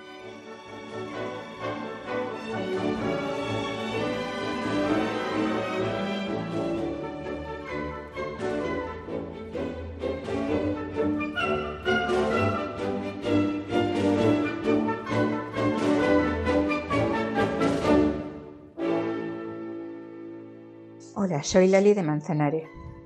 No quería pasar el día sin felicitaros por los 25 años cumplidos. Doy gracias a Dios porque formáis parte de mi vida. Gracias por vuestro trabajo, entrega y generosidad. Creo que he aprendido muchas cosas que me han enriquecido en mi vida espiritual. Y he visto siempre lo enriquecedor que es compartir la vivencia. Como lo hacéis en el programa, hay mucha gente buena. Dios os bendiga y estéis muchos años con nosotros.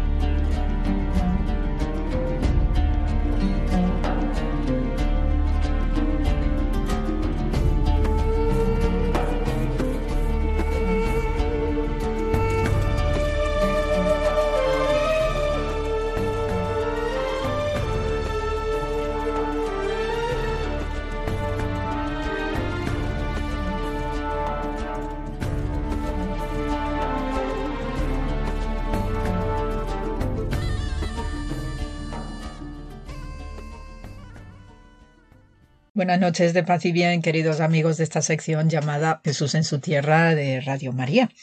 Y bien, pues esta semana vamos a tener una mención eh, parabólica, porque leyendo estos días eh, lo que tenemos en la liturgia diaria de nuestras misas, pues séte aquí que en el Evangelio de Marcos tenemos la parábola del sembrador. Y entonces, en este, en este sentido, pues Jesús se está dirigiendo a, la gente que, eh, que, está junto al lago del mar de Galilea y entonces eh, dice que había tanta gente que Jesús se tuvo que subir a una barca y desde allí pues les dice escuchad salió el sembrador a sembrar Al sembrar, algo cayó al borde del camino. Vinieron los pájaros y se lo comieron. Otro poco cayó en terreno pedregoso, donde apenas tenía tierra. Como la tierra no era profunda, brotó enseguida. Pero en cuanto salió el sol, se abrasó y por falta de raíz se secó. Otro poco cayó entre zarzas. Las zarzas crecieron, lo ahogaron y no dio grano. El resto cayó en tierra buena, nació, creció y dio grano, y la cosecha fue del treinta o del sesenta y del ciento por uno. Y añadió el que tenga oídos para oír, que oiga. Y ya pues después, cuando se quedó solo, los que estaban alrededor y los doce le preguntaban el sentido de las parábolas. Entonces, en este, en este momento es cuando Jesús pues les va a explicar que las parábolas que él está utilizando como una pedagogía santa ¿no? en, su, su ministerio, pues sirve para alertar a los demás de las tentaciones de salirse del camino y es ahí donde viene Satanás y se lleva la palabra sembrada en ellos. ¿eh? Este comentario a través de la parábola que tan maravillosamente expone Jesús de Nazaret, pues sí que guarda relación con el contenido y lo que se entiende por los falsos profetas, que está asociado también a los falsos mesías. Y entonces, en este sentido y en lo que es la, el estudio y la explicación del pueblo hebreo, pues tenemos en el libro del Deuteronomio, en el capítulo 13, es aquí donde se hacen los avisos pertinentes para prevenir a la gente acerca de estas categorías, ¿no? De los falsos profetas de los falsos mesías que hacen caer en el error a aquellas personas que prestan oídos. Entonces, para ello, El Deuteronomio no solamente marca las pautas de este concepto del falso profeta asociado al falso Mesías, sino que también luego la literatura rabínica pues va a hacer un desarrollo más exhaustivo, poniendo también eh, una situación de prueba para que eh, ayudarnos ¿no? a detectar cuando estamos ante falsos profetas o falsos Mesías. Entonces, en este sentido, hay unos criterios y unas pautas a seguir y sobre todo se pone mucho acento o énfasis en el aspecto de eh, evitar salirse de lo que es el camino de Dios, de lo que es desoír lo que son las enseñanzas que recibió Moisés en el Sinaí y por tanto pues cualquier personaje que se nos presente en nuestras vidas pues eh, son necesariamente falsos profetas o falsos mesías porque nos sacan del camino del Señor. Y para ello eh, los criterios que utilizan los sabios de Israel hilando con lo que está escrito en el Deuteronomio pues precisamente nos indica que eh, aquellos que hacen que salgas del camino del Señor, que te apartes del Señor, es el primer criterio que se suele emplear para detectar al falso profeta. Eh, según la, la, exégesis, pues la palabra del Señor, lo que recibió Moisés en el Sinaí, es eterno, es perpetuo, es inmutable. Y en esto tenemos también pues los comentarios rabínicos del Deuteronomio Rabá, también el tratado Shabbat del Talmud nos hace estas eh, advertencias y por eso mismo cualquier personaje que venga, eh, sea hombre o mujer, que venga a decirnos que hay otros dioses que también tienen los mismos, digamos, contenidos o conceptos o realizan milagros, pues esto es realmente la presencia o es tener delante la presencia de un falso profeta y un falso Mesías, porque precisamente la ley de Dios, al ser eterna, no está sujeto a cambio alguno ni ninguna otra interpretación dada por ningún personaje que pretende que, mm, que nos haga seguir a otros dioses que no es el Dios de los cielos. Luego también tenemos y estrechamente asociado a los falsos profetas, pues los signos, no los portentos, las interpretaciones milagrosas atribuidas a otros dioses que no es el Dios principal, ¿no? que no es nuestro Señor. Entonces, en este sentido, sí que se puede leer en el Evangelio de Mateo, pues como eh, Jesús, cuando le hacen acusaciones, ¿no? de que puede ser un falso profeta, pues él siempre se va a cuidar de avisar que no ha venido a abolir la ley, ni a los profetas, sino a darle cumplimiento. Y entonces, esta insistencia de Jesús y este énfasis que pone en la no abolición de la ley está en armonía con este contenido de los sabios de Israel de evitar el seguimiento hacia los falsos profetas o los falsos mesías, porque precisamente la verdad profética es la que sirve como criterio para reconocer la palabra de Dios en cada momento de nuestras vidas y sobre todo cuando vienen momentos delicados. Esta es la misión que tiene el profeta Jeremías, ¿no? Que precisamente vocea a través de su profeta que de si hubierais seguido mis consejos y mis caminos, etcétera, etcétera, pues no estaríamos en la situación que estamos ahora, que es la del exilio de Babilonia. Entonces, todo este tipo de detalles históricos, ¿no? de la vivencia del pueblo de Israel, pues se verbaliza a través de estos profetas y además es que se vive históricamente, físicamente, pues esta experiencia traumática de deportación precisamente por haberse apartado del camino del Señor. Eh, con este tema de los milagros, pues eh, se sabe que esta es una de las pruebas, eh, se suele considerar la prueba más débil para detectar cuando estamos ante un falso profeta o un falso Mesías, porque es algo que es muy espectacular, es algo muy visible y suele impresionar muchísimo a la gente. Entonces, por ello, hay que estar muy atentos, ¿no? Y despertar de verdad la inteligencia, el discernimiento para detectar cuando estamos ante un falso profeta, porque eh, los falsos profetas y los falsos Mesías suelen anidarse precisamente en personas que ejercen una influencia social, un liderazgo político y muchas otras personalidades que tienen una visibilidad pública. Y por ello también pues hay en el discurso actual especialmente, ¿no? Pues tenemos épocas en las que se hablan de estos eh, líderes que tienen tintes mesiánicos o tintes adánicos y es precisamente eso, ¿no? Lo, lo que se trata de evitar, ¿no? Siempre cuando uno está adherido fuertemente a al camino del Señor, pues uno sabe discernir cuando se está ante un falso profeta. Y estas son las eh, advertencias que desde la sabiduría de Israel constantemente se nos está eh, avisando.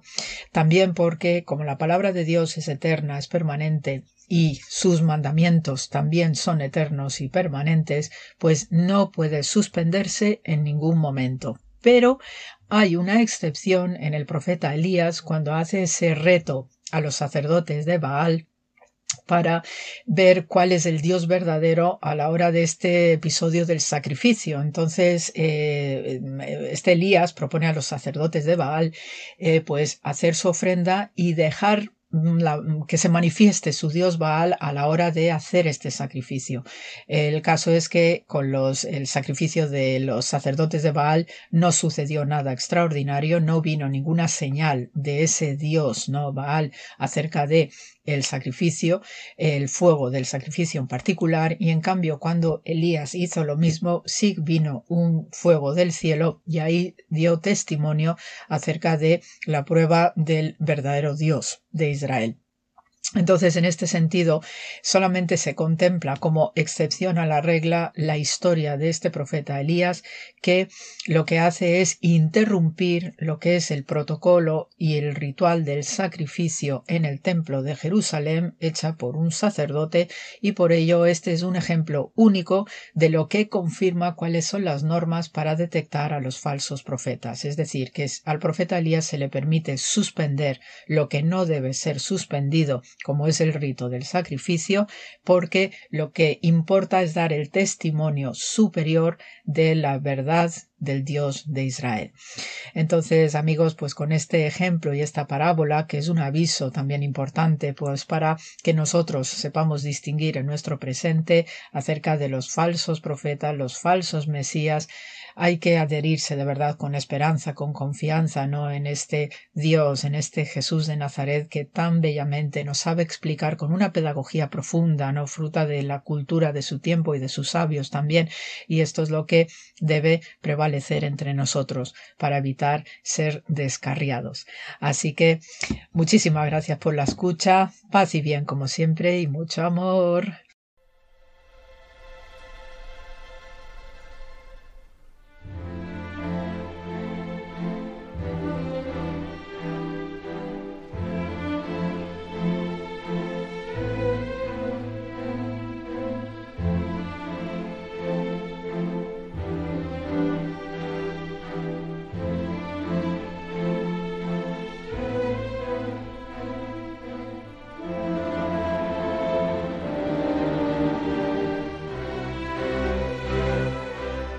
Llamo Carmen, soy de Manzanares, Ciudad Real, y era para felicitar el aniversario de Radio María, esos 25 años en compañía de nuestra Madre. Muchísimas gracias, Señor, y a la Santísima Virgen por todos los mensajes de esperanza que recibimos cada día.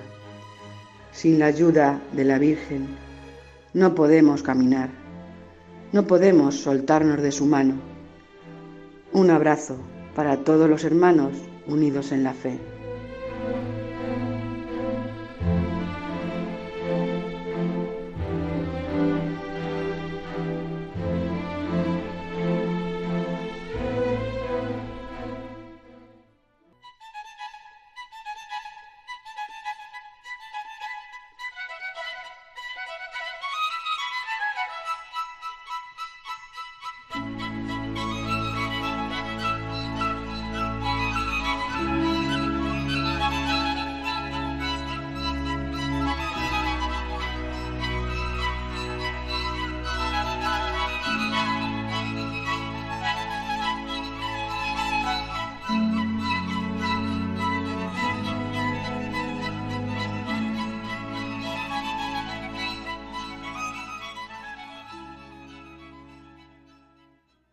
El Papa quiere que este año, hasta el año 2025, sea año de oración para el jubileo, para ganar el jubileo. Y nosotros sentimos eso. Orad porque todo lo puede la oración. Es que el 27 de enero, José Manuel, lo hemos comentado muchísimo, es San Enrique de Oso. Y el corazón, pues nos pide que nuestro diálogo sea iluminado por él. Y su luz hace sentir con fuerza precisamente lo que nos ha pedido el Papa, la necesidad de la oración, su poder, porque la oración todo lo puede, la oración sana. Oye, un paréntesis, precisamente el decano de la Facultad de Medicina por la Universidad CEU San Pablo, el doctor Tomás Chivato, ha tenido una intervención muy concreta y experiencial sobre el poder de la oración que cura alma y cuerpo. Sin la oración estamos perdidos. Me gusta muchísimo. Me hace bien que los médicos vean esa gran realidad de lo que es y significa la verdadera oración para la persona. La necesidad de la oración es constitutiva del ser humano. Don Marcelo González en su libro Don Enrique de Oso, La fuerza del sacerdocio, pone como primer rasgo característico de su asimilación profunda del ideal sacerdotal la oración continua que fue su vida, su sentido de la presencia de Dios en la que vive, oración de súplica, acción de gracias, adoración, intercesión, alabanza, contemplación, exclamación que presenta los deseos más profundos de nuestro corazón. Su vivencia extraordinaria de la oración conmueve. La oración por encima de todo, que se ore en el mundo, que se ore en España, que hagan oración las familias, los niños, los jóvenes, los hombres, que oren todos. Es su vivencia continua, perseverantemente repetida, con una insistencia incansable y creciente. Bueno, evidentemente, ante un hombre así, de oración, su oración culmina y es la Eucaristía, el santo sacrificio de la misa. Mira, un día en Roma celebraba el santo sacrificio en las catacumbas, que por cierto, tú has estado en las catacumbas en Roma. Mm-hmm. Pues eh, pasó por allí un grupo de turistas franceses y al observarle quedaron tan sobrecogidos que necesitaron preguntar quién era aquel que celebraba, cómo sería, ¿verdad? El padre Sala del Oratorio de San Felipe Neri, director espiritual suyo en Barcelona, llegó a decir que la compañía de Santa Teresa de Jesús se sostenía más que por el trabajo de las religiosas, por la oración de San Enrique. Pues te doy las gracias porque hayas traído precisamente esta realidad, esa anécdota, pero que es preciosa y es verdad. Es que San Enrique fue y sigue siendo apóstol de la oración. Su devoción y entusiasmo por Santa Teresa de Jesús está centrado en su excepcional espíritu de oración. La oración, como cuenta Teresa de Jesús, como encuentro personal con quien sabemos nos ama, nos la transmiten los dos. Mira lo que decía, que tantas veces repito, decía don Marcelo que mi fundador había sido como la segunda salida de Santa Teresa de Jesús al mundo.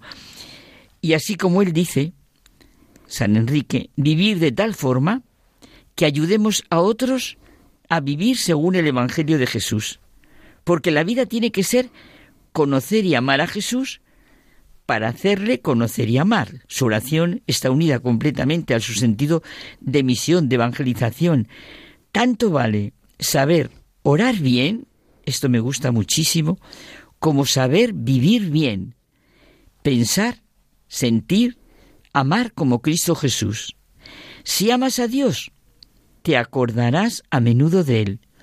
San Enrique nos hace sentir que el Evangelio es una llamada continua a la oración. Jesucristo se nos presenta como el camino, la verdad y la vida, y su vida es una relación vital con el Padre, relación de oración y continua presencia de Él. En Él vivimos, nos movemos y existimos. La importancia que le da Jesucristo a la oración es manifiesta sus discípulos sintieron la necesidad de que Él les enseñara a orar. Y así nos enseña a toda la humanidad lo que es la oración en el Padre nuestro, que nunca realmente acabamos de aprender y que en cada momento nos sana, nos ilumina, nos fortalece y también nos conforta, ¿verdad? Me gusta mucho lo que has dicho, que nunca lo acabamos de aprender. Le comentaba ya una catequista que le dijera a sus niños que una religiosa ya de 88 años sigue aprendiendo a rezar el catecismo. Cuando le enseñaba a ellos, el Padre está enseñando el Padre Nuestro. Por eso la palabra de Dios es una llamada continua a la oración que nos exhorta a orar sin cesar, a ser sobrios y velar en oración, a vivir gozosos en la esperanza, sufridos en la tribulación, constantes en la oración, a perseverar en la oración, velando en ella con acción de gracias, hay momentos que, aunque no seamos conscientes, lo que experimentamos es que nada puede darnos la paz excepto la oración que insistimos siempre, porque expresa la relación de amistad con quien sabemos nos ama. Dice un filósofo del encuentro y del diálogo, un judío existencialista, personalista, Martín Buber, que aunque nos esforcemos por alcanzar la sencillez y el silencio, y por desprendernos de todo lo que nos causa intranquilidad, fuera o dentro de nosotros, aún así es posible que nos quedemos con un vacío por dentro que sólo Dios puede llenar. No hay consejo, ni refugio, ni paz para nadie excepto si alzamos los ojos y el corazón hacia Dios y clamamos a Él. Es lo que deberíamos hacer en todo momento, porque en este mundo estamos en gran peligro. Mm. Y nuestra oración, como dice San Enrique, expresa los deseos de nuestro corazón, y es verdad. ¿eh? Fíjate, San Agustín dijo que la oración, en último término, no es más que la actualización y la radicalización de nuestro deseo de Dios. Bueno, ya sabes cómo nos gusta a los dos San Agustín. Y él dice, oh eterna verdad y verdadera caridad y amada eternidad, tú eres mi Dios, por ti suspiro día y noche. Precisamente en sus comentarios a los salmos es precioso cómo transmite que nuestro deseo es nuestra oración y si nuestro deseo es continuar, también es continua nuestra oración. Quise decir, si nuestro deseo es continuo, mejor, también es continua nuestra oración. En realidad, es el sentimiento de la presencia continua de nuestro Padre Dios. Claro, por eso nos recuerda San Pablo, orad sin cesar. Y no es que orar sin cesar sea estar continuamente arrodillados, elevando las manos. Existe esa oración interior y continua, que es el deseo. Si no quieres dejar de orar, nos dice, no interrumpas el deseo. Qué bonito. Todos nuestros deseos claman y gimen los salmos. Está en su presencia. A Dios no se le ocultan nuestros deseos, nuestros gemidos. Y ahora viene algo que a mí me consuela tanto, tanto, no ha llegado la palabra a nuestra boca y el Señor se la sabe toda. Yo me lo digo muchas veces, cuando me siento tan pobre, tan indefensa, tan débil, digo, qué bien, pero no ha llegado la palabra a mi boca, Señor, y tú te la sabes toda. Si nuestro deseo está en nuestro interior, también lo está el gemido, que no llega siempre a los oídos del hombre, pero jamás se aparta de los oídos de Dios. Este deseo este gemido continuo es el que hace a San Enrique de Oso ser apóstol de la oración, porque como él decía, el ejemplo mueve, conmueve y convence. Nosotras repetimos constantemente su lema, todo por Jesús y todo para Jesús. Ayuda mucho en la oración, al empezar nuestro día, el ofrecimiento a Dios Padre pues de todo, de nuestros pensamientos, afectos, deseos, y claro, palabras, obras, alegrías, sufrimientos, es que está toda nuestra vida aquí. Pensamientos, afectos, deseos, como diría un psicólogo, sentimiento, conocimiento, tendencias, todo está ahí. El catecismo dice que orar es una necesidad vital. Si no nos dejamos llevar por el espíritu, caemos inevitablemente en la esclavitud del pecado. Claro, ¿cómo puede el Espíritu Santo ser vida nuestra si nuestro corazón está lejos de Él? Y por eso tenemos que interiorizar que nada vale como la oración. Porque la oración hace posible lo que es imposible, fácil lo que es difícil. Cierto. Bueno, acabamos con la convicción que nos transmite San Enrique. Tanto vale saber orar bien como saber vivir bien. Hasta la semana que viene. Hasta la semana que viene.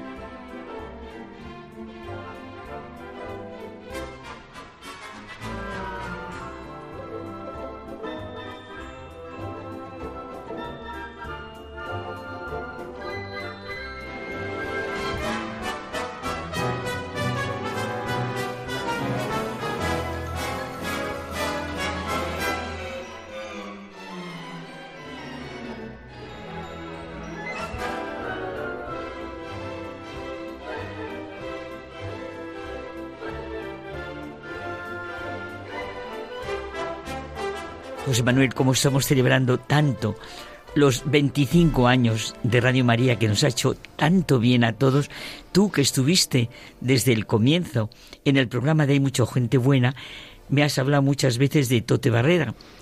Y qué maravilla, a mí lo que me transmite es el sentido que tiene de, misión completamente, de evangelización, de, suscitar el encuentro con Cristo. Tú que lo conoces puedes decir. Bueno, sí, la verdad es que eh, yo, le, yo la, la razón por la que yo estoy aquí es porque yo un día me encontré a Tote, coincidimos en, en un grupo de la renovación carismática y me retó a que viniese un domingo, porque se hacía el programa los domingos. Eh, venga, vente un domingo. Y desde aquel sí, pues hasta hoy. Entonces eh, ha sido muchas cosas que hemos vivido juntos, muchos cursos alfa. Siempre he seguido pues, un poco su camino, ¿no? Que ha sido siempre de compromiso absoluto. Y... Oye, ¿a cuántos has ido tú conociendo en Hay mucha gente buena? Eh, la verdad es que hay mucha gente buena. Es un programa que lleva mucho tiempo, ¿no? Y, en la que hay mucha gente buena. Y, ha pasado por él muchísima gente buena, eh, no solo Tote, que fue, digamos, el que, el que nos empujó a todos para acá, ¿no? Eh, también ha estado pues eh, Nacho Pereira, Fátima Coello, Lucía González, Pablo Mayadó. ha habido también muchos sacerdotes, el padre Altolaguirre, uno de nuestros favoritos, que es el padre Isaac. Que tú le llamas el padre Pío porque ahí tienen una identidad entre uno y otro que es extraordinaria. Bueno, claro, nuestro querido padre Javier. Hombre, me encanta ¿eh? para nosotros. Que es, vamos. Y me acuerdo ahora también así de memoria de, Carlos Rancaño, de su hermano, eh, de María Jesús, que nos cantaba aquí en el programa. Eh, y me acuerdo mucho, es una anécdota que Almudena se enfadará conmigo, cuántas tardes compartimos con cuando Esteban Munilla era el director de Radio María y se comía con nosotros unos bocadillos de guindillas que, en fin, a mí, a mí no dejaba de asombrarme. Y la verdad es que hemos pasado muchas noches, porque siempre el programa ha sido por la noche, los domingos, luego pasó los viernes, y hemos pasado muchas noches mmm, muy intensas, con unos testimonios extraordinarios. Lo hemos pasado bien también. Y, la verdad es que mm, ha sido una aventura de muchísimos años que queremos y esperamos que dure otros tantos, ¿no? Pero yo quiero especialmente hoy, ahora acordarme de la directora del programa, hay mucha gente buena que es Almudena, que gracias a ella el programa cada día sigue, sigue, sigue, por su compromiso, por su empeño, por sus ganas, por su sacrificio y yo creo que también Oye, y la visión que tiene de las distintas secciones, porque a mí, por ejemplo, hoy mismo, la de Cayetana, es una preciosidad. Sentir verdaderamente cuando Jesús dice, no he venido para abolir la ley. Bueno, no me quiero meter porque ya, ya la han oído, pero el padre Miguel Márquez, el, el padre Rollo, es que es una delicia ir oyendo todo lo que significa. Hay mucho. Yo la verdad es que lo escucho muchas veces después en los podcasts. Pues es verdad, es verdad que el programa además en ese sentido se ha ido renovando. Oye, y Antonio, que también ayudaba. Antonio, que se nos olvida. Yo ese sí que yo sí que... ¿Sabes qué pasa? Que es difícil, es difícil esto porque como han pasado tantas personas, tantas buenas personas que así, hablando de memoria... Pues Antonio Escribano, ¿verdad? Que sí, sí, sí, Te damos las gracias desde aquí, Antonio. Claro que sí, Antonio, que te tenemos siempre, siempre en el corazón y en el recuerdo y con las puertas abiertas, porque es verdad que este es un programa que siempre ha tenido las puertas abiertas a todo aquel que a lo mejor venía a dar un testimonio y le gustaba tanto que se quedaba, enganchado. Y, ya está viniendo años, unos, otros. Es un programa libre que la gente viene, va cuando puede, cuando quiere. Y ya el título es bonito, ir por, por la vida y por el mundo diciendo, hay mucha gente buena. Bueno, pues ya nos despedimos, que nos estamos enrollando mucho. Muchísimas gracias, Radio María, porque todos somos unos beneficiarios de Radio María. Y hasta la semana que viene. Hasta la semana que viene.